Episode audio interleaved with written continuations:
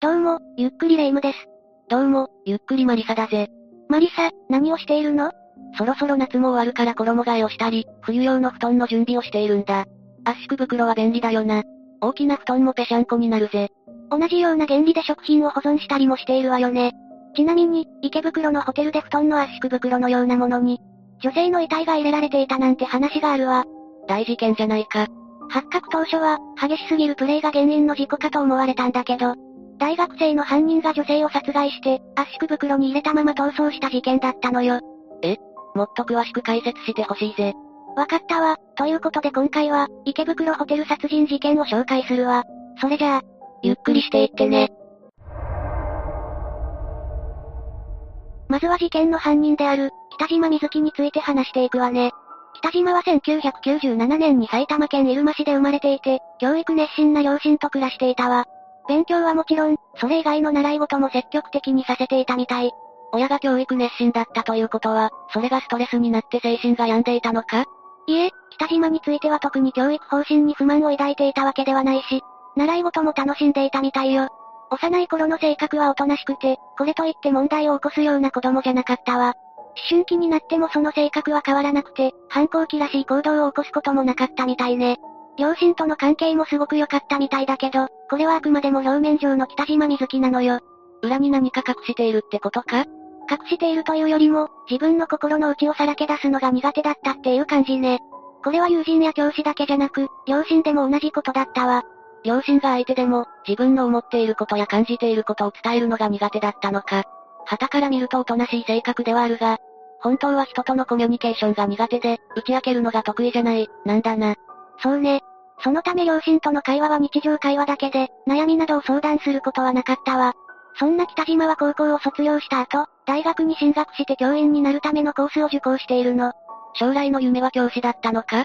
高校生の時に憧れていた人が国語を教えていた教師だったみたいで、北島は将来は教育者になりたいと考えるようになっていたわ。その高校時代の教員は演劇もしていたから、北島はその教員と同じく演劇サークルに所属するの。憧れの人がやっていることって、真似したくなるんだよな。2018年4月から本格的に演劇を始めて、サークル内で北島はいじられキャラだったそうよ。いじられキャラだったのか。ただ、演劇のことになると人一倍真剣に打ち込む姿勢を見せていて、活動の際はグループの中心になることが多かったわ。北島が脚本演出を担当することもあって、心意気だけじゃなく実力も十分にあったみたいね。充実したキャンパスライフって感じだな。そうね。それに大学時代も両親とは喧嘩などすることなく、実家から大学に通っていたし、休みの日には両親と一緒に出かけることもあったわ。そんな生活が続く中で教師を目指していた北島なんだけど、ある難題があったの。ある難題？教育実習よ。実習は、実際に学校などの現場で一定期間教育活動に携わるんだけど、これは教員免許上取得に必須の単位となっていて、絶対に避けられないものなの。それはそこまで難題と言えるものなのか？実習では、生徒とのコミュニケーション能力も大事なことなのよ。それに、生徒以外にも先輩教師とのやりとりだってあるわ。そういえば北島は、人とのコミュニケーションが苦手だったな。じゃあ、教育実習ではいい結果を出せなかったのか？ええ。生徒とコミュニケーションを取ることができず、いい関係を築くことができなかったの。教育実習を終えた北島は、想像していた教育現場と現実とのギャップを感じてしまい、憧れの教師になる夢に自信を持てなくなってしまったわ。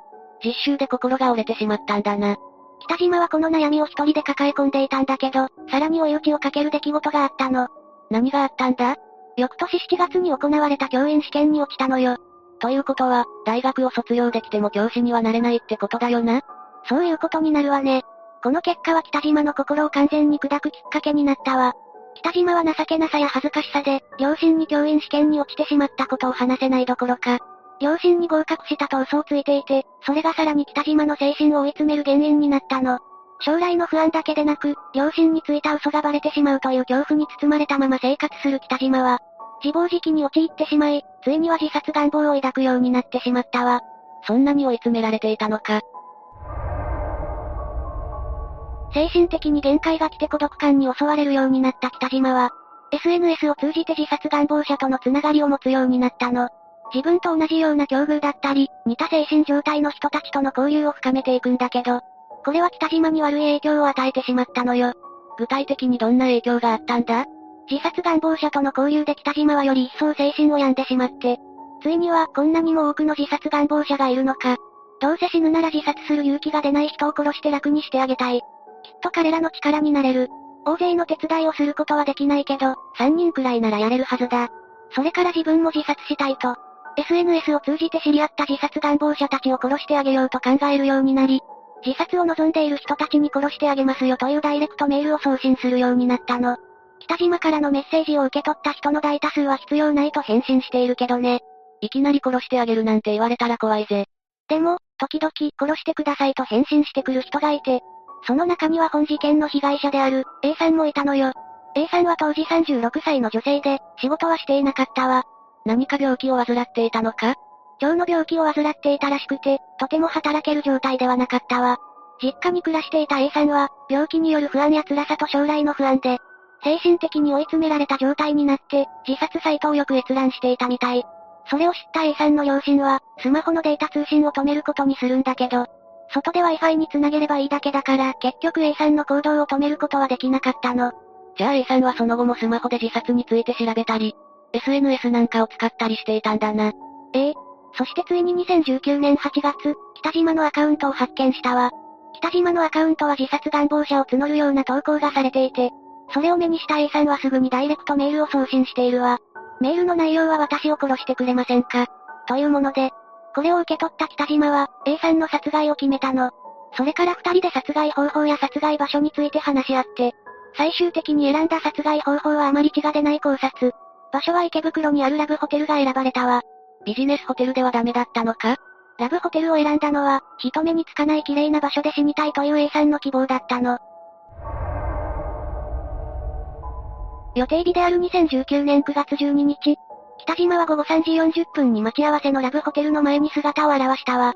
ちなみにまだ約束の時間の2時間前だったそうよ。2時間も早く待ち合わせ場所に着いていたのか。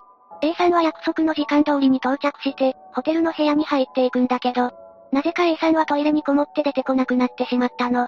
一方で北島はそんな A さんのことを解放していたんだけど、今から自分がしようとしていることに対して、だんだん強い恐怖を感じるようになったわ。平常心を保てる方が不思議なんだぜ。犯行の時間が目の前に近づいてくると、我に返る瞬間が増え始めて、北島はその場から逃げ出したいという衝動に駆られたんだけど、自らの死を覚悟している A さんにそれを打ち明けることはできないから、自分が自殺する際に使う予定だった睡眠薬を A さんに使って、A さんが眠った後、なんとか逃げ出せないかと考え始めたの。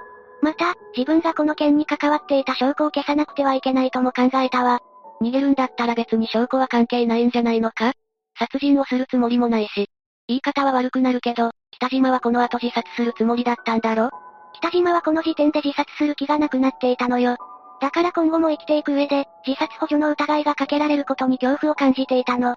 それで北島は A さんに SNS での投稿や、やり取りを削除するように求めて、SNS での証拠を消すことには成功するんだけど、肝心の睡眠薬は飲んでもらえなかったわ。そして死を覚悟する A さんの姿を見て、もう後戻りはできないと悟った北島は、ベッドに寝転んでいる A さんの首に手を伸ばし、力強く締め付けて考察したの。ここまでは納得できる流れではあるんだが、殺害した後に圧縮袋に入れてそのままにしたのはなぜだ？北島は A さんを殺害後、その遺体は布団圧縮袋に詰め込んで、持参したキャリーケースに入れて、廃墟に遺体を遺棄するつもりだったのよ。ただ、A さんの体が予想よりも大きくて用意していたキャリーケースに入らなかったの。そこで北島は、遺体をキャリーケースに入れて持ち運ぶのを断念して、遺体を布団の圧縮袋に入れたまま、ホテルの部屋に残して逃走することを選んだわ。北島の逃走後、午後8時半になるとホテルの従業員が部屋にやってきて、A さんの変わり果てた姿を発見した従業員はすぐに通報して、警察が駆けつけたの。駆けつけてきた警官は現場の異様さに思わず息を飲んだそうね。遺体が圧縮袋に詰められたままだったらそうなるよな。当初警察はこの異様な光景を見て、特殊なプレイの最中に起こってしまった事故なのではないかと推測していたわ。そして警察はラブホテルに設置されてる監視カメラを確認して、北島の姿を確認。事件発生から6日後の9月18日に、北島は逮捕されたの。ちゃんと捕まってよかったぜ。